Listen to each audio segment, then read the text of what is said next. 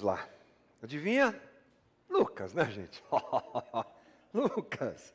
Mas agora a gente está no finalzinho, hein? O que vai acontecer é que nós encerraremos o livro de Lucas dentro do mês de novembro. Então nós só temos hoje mais dois domingos para falar sobre Lucas.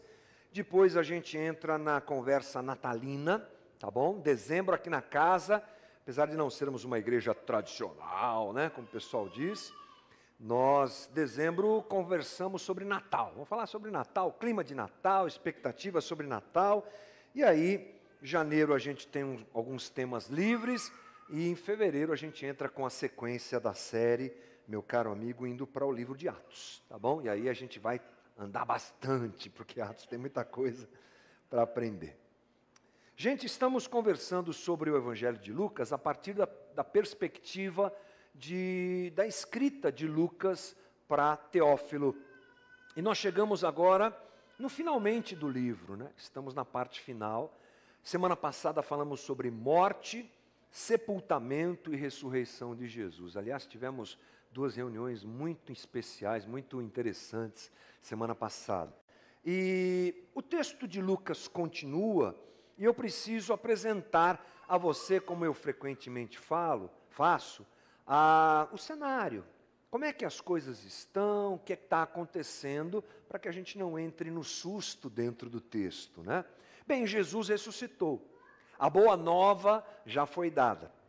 As mulheres já estiveram no túmulo, já viram o sepulcro vazio, já foram, já foram avisadas pelos anjos de que não deveriam procurar é, entre os mortos aquele que está vivo. Jesus está vivo. Mas o interessante é que, apesar das mulheres terem essa convicção e serem avisadas pelos anjos, como já falei, de Pedro e alguns discípulos provavelmente já terem ido, provavelmente não, já terem ido para ah, o sepulcro e virem ali o sepulcro vazio, é interessante que há uma frustração no coração de muitos discípulos.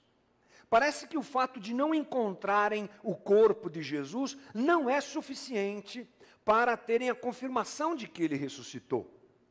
A, a, ressurreição de Jesus acontece no domingo pela manhã, as mulheres vão logo cedo lá para o sepulcro, encontram a tumba vazia, voltam, falam com os discípulos que vão lá na tumba, confirmam que está vazia.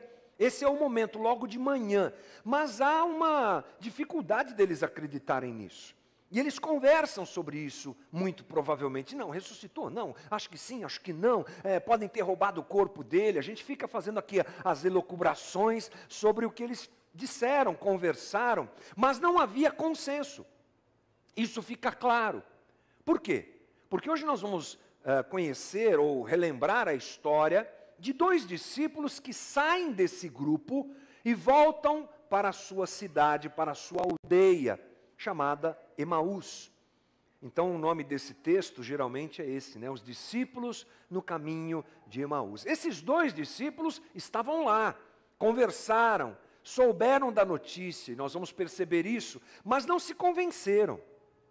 Não era suficiente para eles terem a notícia das mulheres. Por quê? Porque mulher naquela época já não tinha, não tinha valor. Hoje luta pela sua, pelo seu empoderamento. Imagina numa sociedade de dois mil anos atrás, absolutamente patriarcal. A fala das mulheres foi questionada. Os discípulos vão lá, olham, trazem a confirmação, mas nem assim eles se convencem.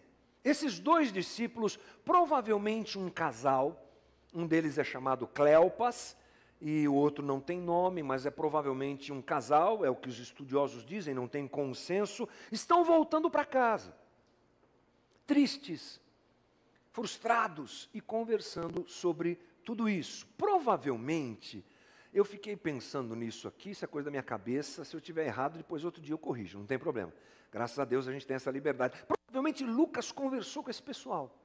Por quê?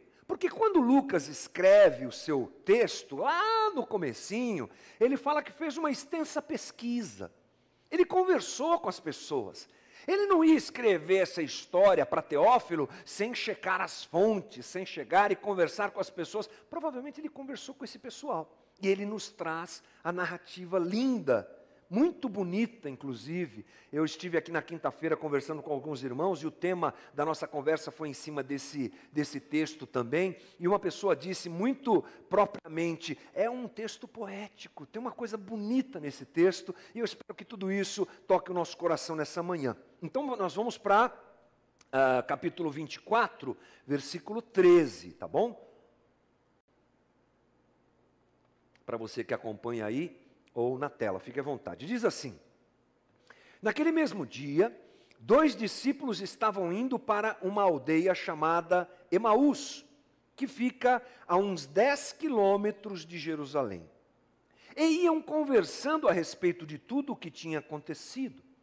Enquanto conversavam e discutiam, o próprio Jesus se aproximou e ia com eles. Porém, os olhos deles estavam como que impedidos de o reconhecer. Como eu sempre faço, vamos parar por aqui e vamos tentar aprender o que é está acontecendo aqui, entender melhor. Dois discípulos próximos a Jesus. Ah, mas o texto não diz que eles são próximos, no grego diz.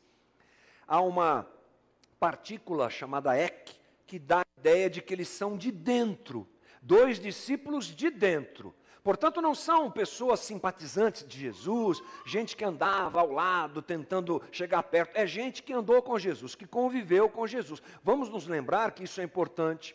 Porque às vezes nós temos a ideia de que discípulos são aqueles doze que depois, eh, tirando Judas que se mata, se tornam apóstolos. Não, haviam mais discípulos. Jesus tinha uma quantidade grande de gente ao seu redor. Esses dois eram parte desse grupo e eles estavam como? Frustrados, voltando para casa e conversavam sobre o que tinha acontecido. Uma coisa bem comum, né? Tipo assim, você vai sair daqui, se você estiver com mais alguém, acompanhado de mais alguém, na ida para sua casa, provavelmente você vai falar alguma coisa sobre o que aconteceu agora aqui.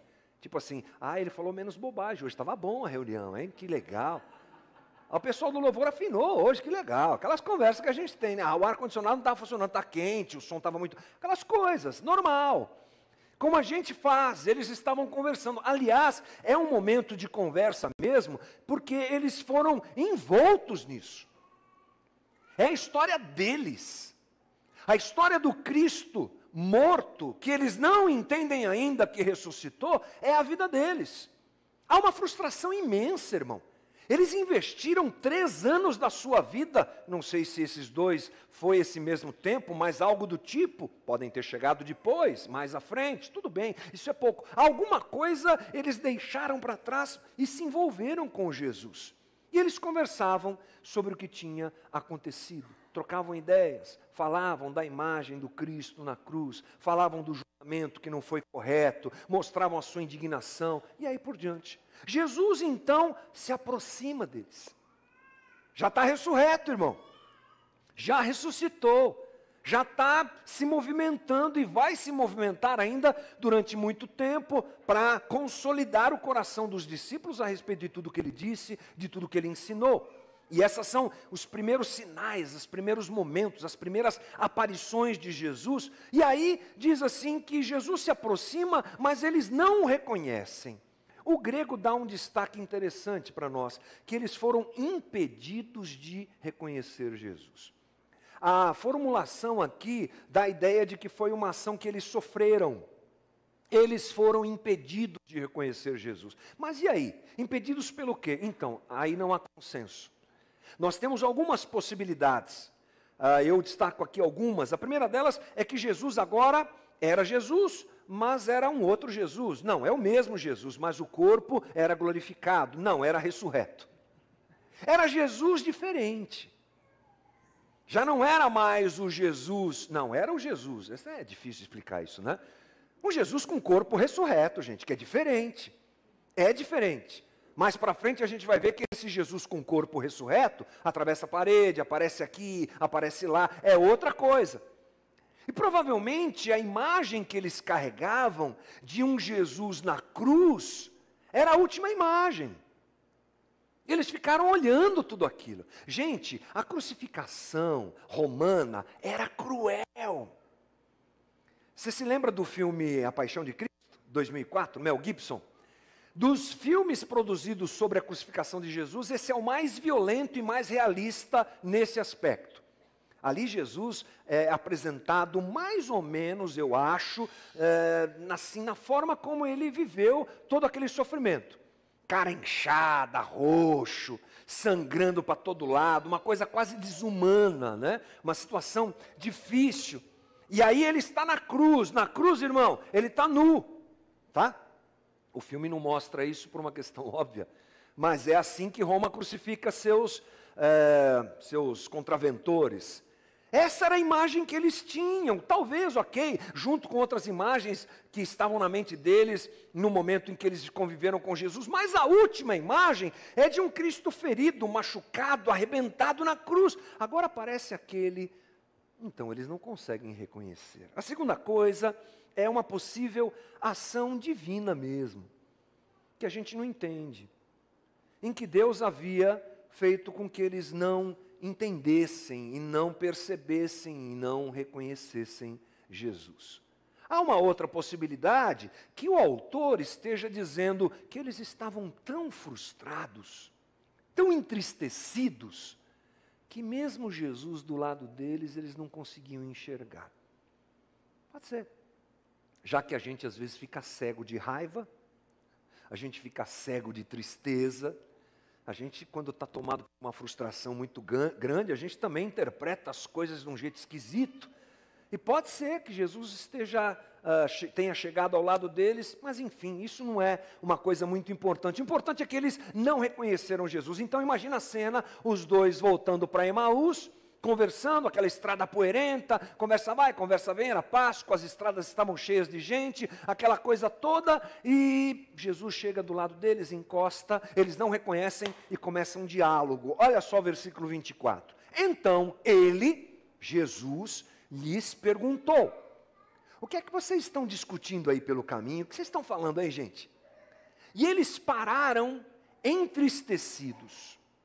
Um, porém, chamado Cleopas, respondeu: Será que você é o único que esteve em Jerusalém e não sabe o que aconteceu lá nesses últimos dias?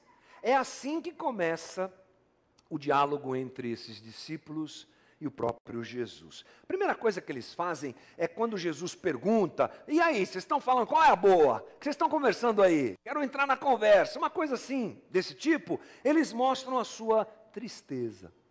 A palavra grega também tem a ver com um semblante triste, consternado, até mesmo taciturno, uma coisa pesada. Esse era o clima, esse era o coração desses homens. E eles, por não saberem que é Jesus, eles se escancaram. Eu acho isso. Talvez se eles reconhecessem Jesus, não falariam, óbvio, porque a cena seria outra. Mas o fato de não reconhecerem que era Jesus e pensarem que era um estranho, eles rasgam o coração a ponto de, inclusive, é, perder o filtro. Quando Jesus fala com eles, um deles fala assim: Ei, camarada, peraí, você estava em Jerusalém mesmo? Onde você estava? Você não está sabendo da história? Saiu em tudo quanto é jornal, saiu em tudo quanto é lugar. Você não acompanhou o Instagram essa semana? Não viu o post no Facebook? Rapaz, questionam. O que você estava fazendo lá que você não soube? Todo mundo sabe. Eles abrem o coração e falam sobre a sua tristeza. Mas Jesus, interessado por isso, pergunta para eles no, 20, no 19. Ele lhes, lhes perguntou: do que se trata? Conta para mim. O que, que aconteceu lá em Jerusalém? Como se ele não soubesse, né, gente? Conta para mim, fala aí. Aí eles dizem, e eles explicaram, diz o versículo 19, aquilo que aconteceu com Jesus, o Nazareno que era profeta poderoso em obras e palavras diante de Deus e de todo o povo. E como os principais sacerdotes e as nossas autoridades o entregaram para ser condenado à morte e o crucificaram. Nós esperávamos que fosse ele quem havia de redimir Israel, mas depois de tudo isso, já estamos no terceiro dia desde que essas coisas aconteceram. Primeira coisa que me chama a atenção aqui, gente, é que Jesus quer saber mais. Conta aí. Me fala aí, por que, que vocês estão tão tristes? Que acontecimentos são esses? Jesus sabe, óbvio, ele é o personagem principal de tudo, mas ele quer ouvir aqueles discípulos. Me dá a intenção aqui o texto muito clara dessa preocupação de Jesus com aqueles homens. No meio da sua tristeza e da sua frustração, eles são agasalhados e acolhidos por Jesus. Isso é lindo, gente, fala sério. Homens que andaram com Jesus, que já tinham um conhecimento sobre Jesus e que poderiam ser abordados de outra maneira. Jesus chega, se revela e fala assim: Ei, mano, o que você está fazendo? Está indo para Emaús por quê? Volta para lá, agora, volta para Jerusalém. Tipo assim. Não. Ele chega, ele conversa, ele quer saber o que ele já sabe, não por ele, mas por eles. Na terça-feira, o Zé Bruno veio aqui e tivemos uma conversa muito gostosa aqui no CR. E ele falou sobre ah, João capítulo 4, a mulher samaritana, e falou sobre o encontro de Jesus com essa mulher, que é um outro texto que mostra esse amor, essa graça, essa simpatia de Jesus pelas pessoas. E o Zé tava, destacou aqui o fato de Jesus não chegar lá e dizer: Ei, mulher, te conheço, hein? Estou sabendo quantos maridos você tem, você, ó, complicada a sua vida, hein? Melhor você se converter. Não, ele vai trocando uma ideia com ela de um jeito tão lindo, em que ela vai se desarmando, ela vai é, vencendo o problema dele ser um homem judeu falando com ela, para nos finalmente escancarar seu coração e conhecer Jesus, o Messias. E é um dos poucos momentos onde Jesus diz: Eu sou o Messias. Para uma mulher samaritana, provavelmente é, com problemas morais dentro daquela sociedade. Jesus é assim. Está aqui mais uma vez, a dor humana interessando a Jesus. A dor humana sendo motivo de preocupação de Jesus. Fala aí, conta para mim o que é que está no teu coração. E aí, eles abrem o coração e dizem claramente que a demonstração das suas expectativas, aliás, eles mostram, perdão, eles apresentam a realidade que estava no coração deles de que a expectativa que eles tinham, tinham não havia sido cumprida. Essa é a frustração deles. Eles falam sobre Jesus sem saber que é o próprio Jesus que está ao lado deles e dizem assim: é o que nós esperávamos não aconteceu. Lembra que eu disse agora há pouco? Aqueles momentos da crucificação tinham a ver com eles. O que eles largaram, o que eles perderam, entre aspas, o investimento que fizeram de tempo de vida. Você já nunca viveu isso? Você já deve ter vivido isso. Eu já vivi isso. A frase que eu mais falava depois desse momento era assim: O que é que eu fiz com os 20 anos da minha vida? As minhas expectativas não deram certo. Momentos que a gente vive que nos equiparam muito claramente a esses homens, coisas que nós esperamos. Aliás, a nossa vida é uma vida de expectativas. E aí eles dizem assim: nós apostamos tudo, nós acreditamos. Olha só o que diz o 21. Eu quero destacar duas palavras do 21. Nós esperávamos que fosse ele quem havia de redimir Israel. Esperávamos e redimir são duas palavras muito importantes na fala desses homens. Por quê? No grego, a palavra esperavam, esperávamos, ela tem um caráter de, de colocar a confiança em. Às vezes no português a gente perde um pouco, né? Esperávamos, pode ser assim, é, vai que, vai que dá certo, estou esperando, vai que dá. Eu fiz lá o jogo da Mega Sena, ah, vai que dá. Né? Falei com tal pessoa sobre tal situação, vai que dá. No grego aqui não. A tradução mais interessante aqui, que às vezes não acontece por questões estéticas, é assim: nós confiávamos, nós tínhamos a convicção, nós tínhamos a certeza de que ele seria o libertador de Israel. É uma expectativa não cumprida eles estão explicitando a dor de viver aquilo que eles esperavam e não aconteceu. É uma frustração. Como eu já disse, nós já vivemos isso, ou uh, se não vivemos, vamos viver, porque é parte da vida. A vida se movimenta em expectativas. Vou fazer isso, vou para cá, vou para lá, vou namorar, vou casar, vou comprar minha casa, vou ter isso, vou viajar, vou fazer aquilo. A gente planeja, planeja, espera, investe e muitas vezes não acontece. Então, é só você lembrar de alguma situação em que isso aconteceu com você para você, para a gente discernir um pouco o que está no coração desse, desse pessoal. Um relacionamento que a gente investe às vezes um tempo e não dá certo uma expectativa de que aquela empresa que eu trabalhei tanto vai reconhecer o meu trabalho, não acontece. A empresa que eu abri, o negócio que eu abri, que eu me esforcei, o dinheiro que eu coloquei lá, não deu certo. É nesse nível, mas eu acho que uh, multiplicado. Mas enfim, a segunda palavra é redimir. Eles queriam uma redenção que não veio. Ah, essa palavra é importante, gente. Sabe por quê? Porque no grego essa palavra redimir tem a ver com pagar um resgate e tirar do opróbrio.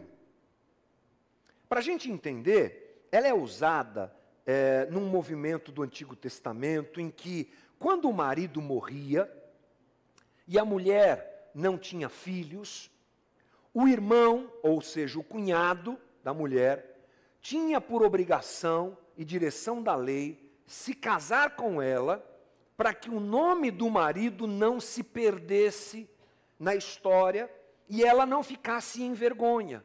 Sabe como era o nome disso? Redimir, resgatar. E a gente tem um livro bíblico que conta essa história, vocês lembram? Qual é? Hã? E última, Ruth.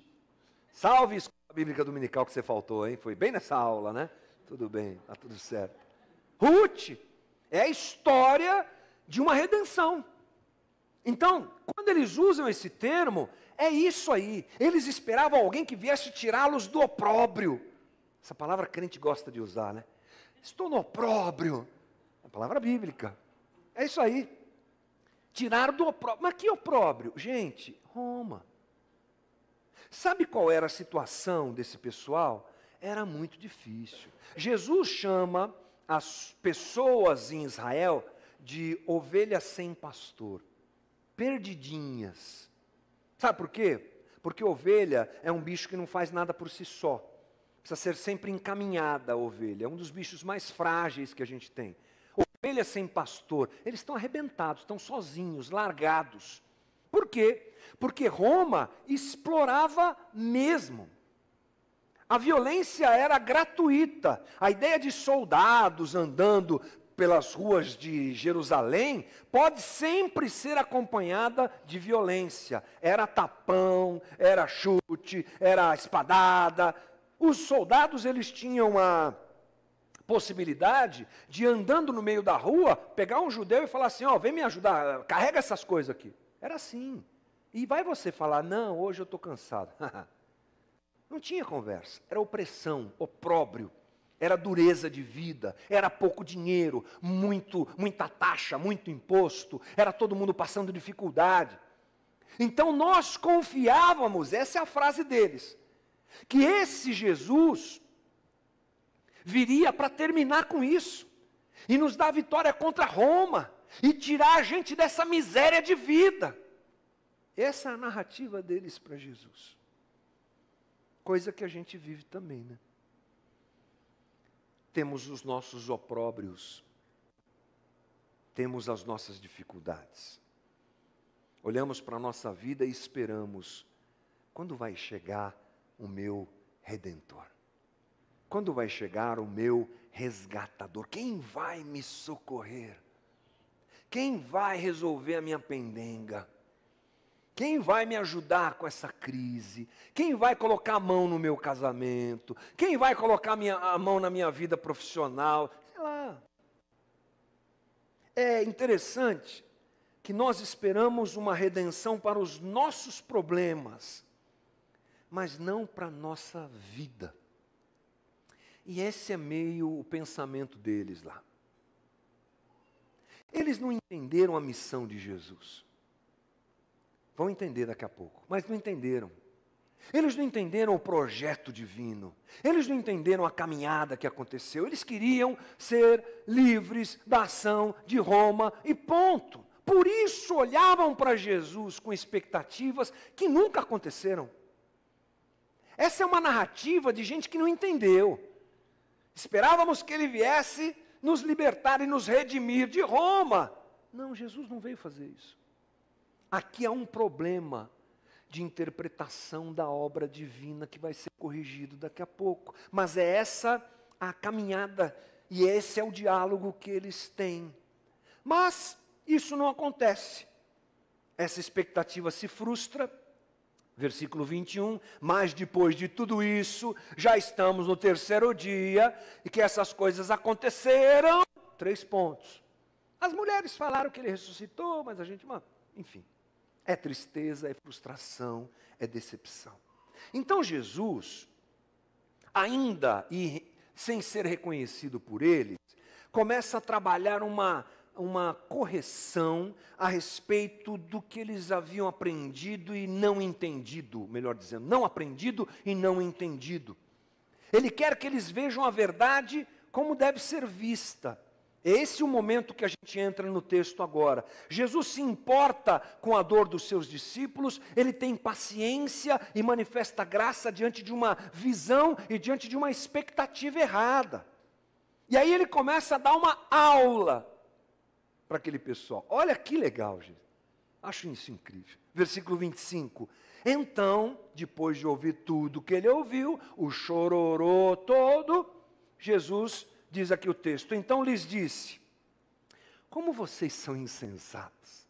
Como vocês demoram para crer em tudo que os profetas disseram. Não é verdade que o Cristo tinha que sofrer para e entrar na sua glória? E aí, diz o 27, e começando por Moisés e todos os profetas, explicou-lhes o que constava a respeito dele em todas as Escrituras. Aqui começa um movimento de Jesus para corrigir a visão daquele pessoal sobre ele mesmo. E ele chama eles de insensatos, cabeça dura, gente que não entende. Ele chama eles também de demorados. Oh, talento aí o HD, irmão não entendeu o que eu falei, não entendeu. Aliás, não ele, né? Ele se referia ao Messias. Ele, ele falava na terceira pessoa, se referindo a si, mas falando na terceira pessoa. E aí ele dá uma lição de Bíblia. Esse trajeto dura algumas horas, gente. Eles vão chegar em Maús, daqui a pouco a gente vai ver, no final do dia. Então são horas em que Jesus vai andando do lado deles e ensinando. Ensinando o quê? Ah, missionei a missão de Deus. E ele começa lá no Antigo Testamento, aliás, é, só tinha Antigo Testamento, né? mas ele começa lá no começo do Antigo Testamento, e vai falando sobre Moisés, vai falando sobre os profetas, e vai falando, vocês se lembram? Aquele é, Messias anunciado, qual era a intenção de Deus em tudo isso? Ele vai construindo, de novo, e apresentando de novo a realidade do Messias no Antigo Testamento, na Bíblia que eles tinham, na Bíblia judaica, e mostrando era isso. Não é o que vocês estão pensando, era aquilo. Não é o que vocês estão achando. Essa expectativa de vocês está equivocada. Ele não veio para libertar vocês de Roma, ele veio para libertar vocês da morte. E Jesus vai falando, e vai falando, e vai falando, para desmontar a ideia deles de um Messias customizado. A gente está numa época boa para customização roupas customizadas. As mulheres compram a roupa e fazem alguma coisa para chamar de seu. Essa é minha blusa, minha roupa. Eles queriam e fizeram isso com Jesus. É o meu Jesus, é o jeito que eu quero que ele seja, é assim. Coisa que a gente também faz. Às vezes falta para a gente entendimento teológico de quem é Jesus. E quando a gente fala teológico, todo mundo fica assustado. Não, não é esse conhecimento teológico que vai fazer você virar um acadêmico. É o básico. Quem é Jesus? O que é que ele veio fazer? É isso que ele está corrigindo. E aquilo vai mexendo com aquele pessoal, vai enchendo o coração deles. E diz o 24: quando se aproximavam da aldeia para onde iam, ele fez menção de, de passar adiante. Não, eu vou embora, tal. Mas eles o convenceram a ficar, dizendo: Fique conosco, pois já é tarde, ó, já é tarde. Passaram-se várias horas, e o dia já, chegando ao, já está chegando ao fim, e ele entrou para ficar com eles. Eles convenceram, eles constrangeram Jesus. Havia algo diferente naquele homem. Talvez a conexão comece a acontecer, sabe? Acho que eu já ouvi alguém falar isso. É, acho que eles começaram a, se, a, perceber quem era Jesus, me dá essa impressão. Eles queriam saber mais, ouvir mais, entender melhor. As coisas começam a fazer sentido. Sabe aquele jogo Tetris, que as pecinhas vão se encaixando, e aí vai ele. E aí eles ficam. E Jesus entra e vai para a casa deles. E aí tem todo aquele ritual, provavelmente, de lavagem de pés. Não, o texto não fala, mas é assim que acontecia. Lavam os pés, se preparam, e conversa vai, e conversa vem. E aí diz o, o 30. E aconteceu que quando estavam na mesa, ele pegou o pão e o abençoou, depois partiu o pão e o deu a eles. Então, oh, os olhos deles se abriram os olhos deles se abriram e eles reconheceram Jesus. Ah! Mas ele. Mas ele desapareceu da presença deles. E disseram um ao outro: Não é verdade que o coração nos ardia no peito quando ele nos falava pelo caminho, quando nos explicava as Escrituras? Não é incrível, gente, que Jesus se revela na mesa ele fala, fala, fala, fala, fala, fala, reconstrói, é, traz o conhecimento, mas ele senta na mesa. E a hora que ele se revela é no partir do pão. Alguns estudiosos dizem assim: talvez eles tenham reconhecido. Porque Jesus fez isso muitas vezes, e todas as vezes que ele vai comer, ele ora e agradece ao Pai. Talvez a oração dele tenha dado aquele choque final, a gente não sabe. Mas o importante é que eles se reconectaram e reconheceram Jesus. Isso acontece aonde, gente? Na comunhão.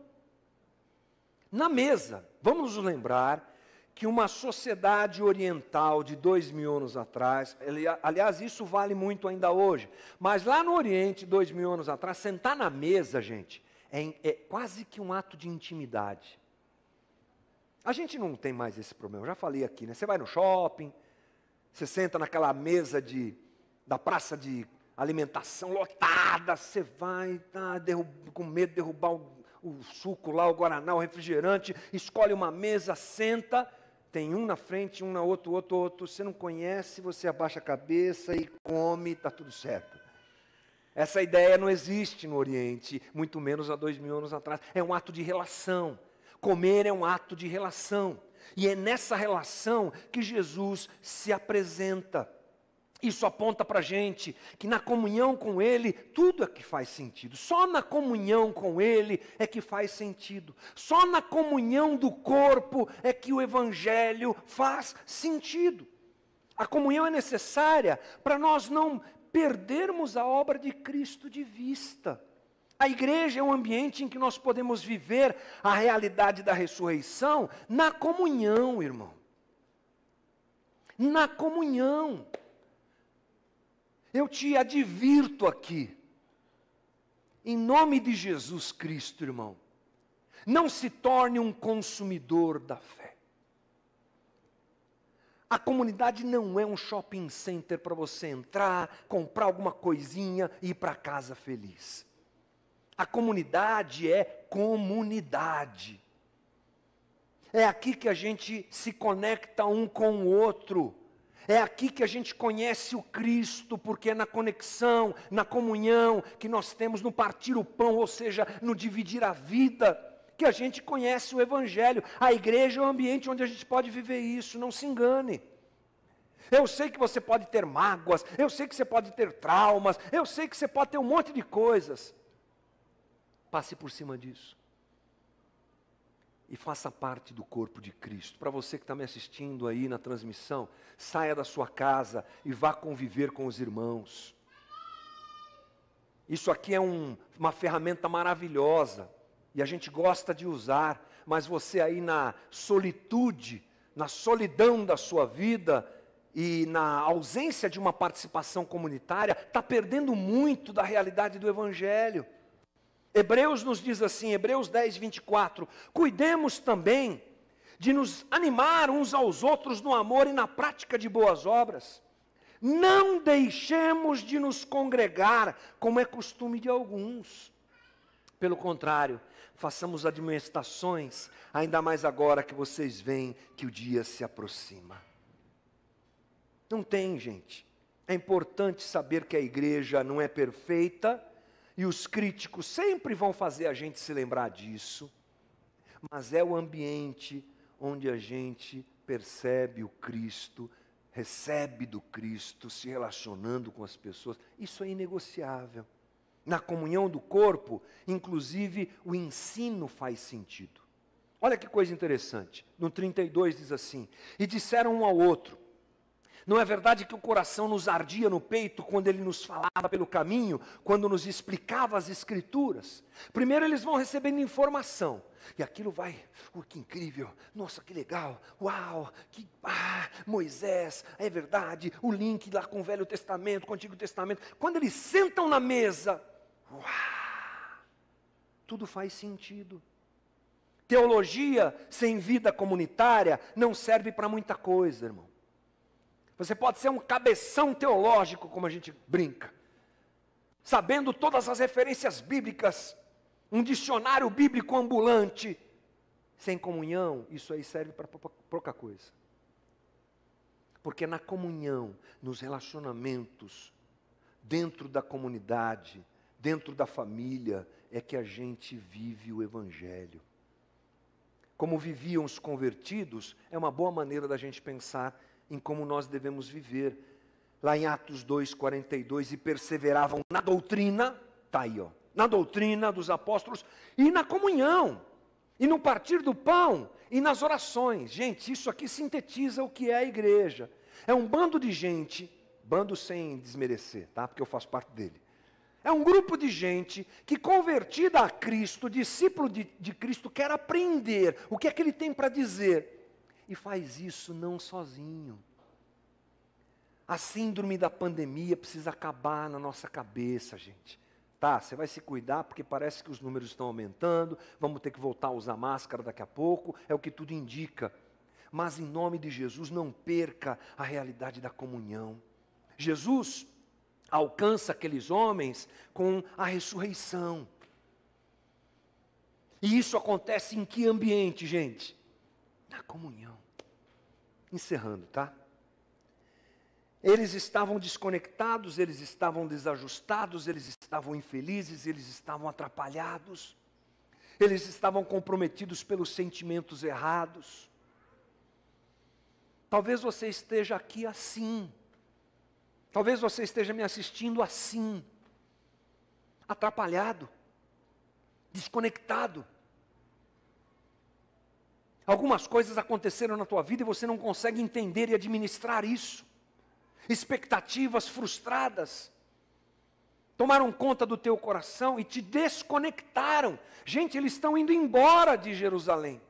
Tipo assim, tchau. É o que muitas vezes ocorre conosco. A Jesus vai até eles, cheio de misericórdia e graça. Ouve, fala aí, que é que está doendo? Ele ouve, depois ele ensina, ensina, corrige, ajusta o olhar teológico e depois senta na mesa e tudo acontece. É o dia em que o coração daqueles homens foi ajustado. Hoje é um bom dia para você, irmão, que está debaixo dessa situação, ajustar o teu coração. Você que está sem esperança, você que está vendo a igreja tomando um rumo esquisitíssimo, você que está chateado, você que está se distanciando, é dia de ajustar o coração. E o último momento do texto nos diz que, no 33, e na mesma hora, levantando-se, voltaram para Jerusalém, estavam cheios de gás, onde acharam reunidos os onze e outros com eles os quais diziam: de fato, o Senhor ressuscitou e já apareceu a Simão. Pronto, agora reconectou de novo. Agora eu sei que ele ressuscitou. Então os dois contaram o que lhes tinha acontecido no caminho E como tinham reconhecido o Senhor aonde, gente? No partir do pão. Saíram correndo, convictos da, da sua vocação. A gente é discípulo de Jesus mesmo. Porque quando os olhos da gente se ajustam, quando as expectativas se ajustam, quando o olhar teológico é corrigido, quando a gente sabe por que, que Jesus morreu, qual foi a obra que ele fez, o que é que ele realizou na nossa vida, e a gente vive isso na comunhão, a nossa vocação explode. Eu vou fazer o que Deus quer que eu faça. Senhor, onde é que está o meu papel nessa história toda? Eu quero me encaixar, encaixar a minha história na tua história maior. Aliás, a Bíblia é um livro de histórias, de uma grande história e de várias histórias que se encaixam nessa história. Esses homens agora entendem isso. E eles, vivos novamente, saem para espalhar o reino de Deus, como nós sabemos. Para encerrar, irmãos, o que é que eu aprendo nessa história toda? Lucas dizendo assim para Teófilo: olha, o Teófilo, Jesus, depois da morte e da ressurreição, sabe o estrago que tudo aquilo causou. Ele sabe que teve gente que não entendeu. Então o que ele faz? Deixa ir embora? Não. Ele vai atrás. Ele vai correndo atrás das pessoas. Ele ouve o seu lamento, ele ouve a sua murmuração ele corrige o seu entendimento, ele ajusta a sua caminhada, ele permite comunhão, ele se revela a partir do pão, do partir do pão, ele ajusta, ele encaixa, ele corrige e ele restaura tudo. Irmão, esse é um convite para a gente viver isso junto com Jesus. Nas nossas expectativas frustradas, nos nossos ah, problemas e situações que não se cumprem na nossa vida, pode ocasionalmente sempre, e frequentemente vem a dor e a frustração. Mas não se esqueça de que Jesus é bom e Ele cuida de cada um de nós. Quero te convidar a ficar de pé e orar comigo nessa manhã. Dia de ajustar corações, dia de corrigir caminhos, dia de enxergar Jesus como Ele é, quem Ele é, dia de valorizar comunhão, dia de abraçar a possibilidade de viver o Evangelho com outros. Senhor Jesus, é isso tudo que o Senhor nos dá, é isso tudo que o Senhor nos mostra, é para isso tudo que o Senhor nos dirige. Nós que tantas vezes, como esses homens, frustrados, com coisas que esperamos inadequadamente, equivocadamente, nos afastamos, nos esfriamos, nos desconectamos e fugimos de Jerusalém. Jesus vem nos buscar. Vem buscar meus irmãos. Vem buscar gente que está aqui hoje ou que talvez nos assista e que está nessa condição. Vem buscar corações entristecidos, Jesus. Nós te esperamos. Nos coloca na mesa, junto com outros irmãos, para partirmos o pão e vivermos a realidade de uma comunidade sadia, onde o teu evangelho é vivido não só porque sabemos, não só porque entendemos teologicamente, mas porque partimos o pão uns com os outros. Ajuda a gente que está frustrada. Ajuda a gente que está decepcionada, Jesus. Ajuda-nos. Vai nos buscar nesse caminho de separação, Jesus. Aquece corações. Ensina esses meus irmãos que a igreja é feita de gente que falha mesmo, Jesus. Que a igreja não é perfeita. Que os exploradores da fé fazem parte da religião e que muitos foram alvo deles, mas que o Senhor está conosco no caminho da separação e da dor, nos buscando, nos alcançando, nos ouvindo, respeitando a nossa dor e dizendo: vamos, vamos ajustar o nosso caminho. Jesus, obrigado por isso. Obrigado, porque o Senhor não desiste da gente. Obrigado porque as nossas loucuras o Senhor as compreende. Obrigado porque a nossa dor não passa em vão diante do Senhor. Obrigado, Jesus. Faz dessa manhã uma manhã de reconexão. E faz da nossa comunidade um lugar de comunhão, de voluntariado, de gente que vive o Evangelho amando e servindo ao outro. Não deixa a nossa igreja se tornar um shopping center da fé, Jesus. Faz desse lugar, desse ambiente, desse povo, desse grupo, um grupo de discípulos que sofrem eventualmente, que choram, que têm expectativas erradas muitas vezes, porque somos gente, mas que se ajuda, mas que se suporta e que conta com a tua graça e misericórdia para ajustar seus caminhos. Dá-nos um bom domingo, Jesus. Obrigado por cada irmão que está aqui. Eu não canso de agradecer e orar pela vida dos voluntários da comunidade, em cada área. Obrigado. Obrigado pela vida deles, pela doação, pelo esforço. Obrigado por cada um que está aqui visitando a nossa comunidade. Obrigado por cada um.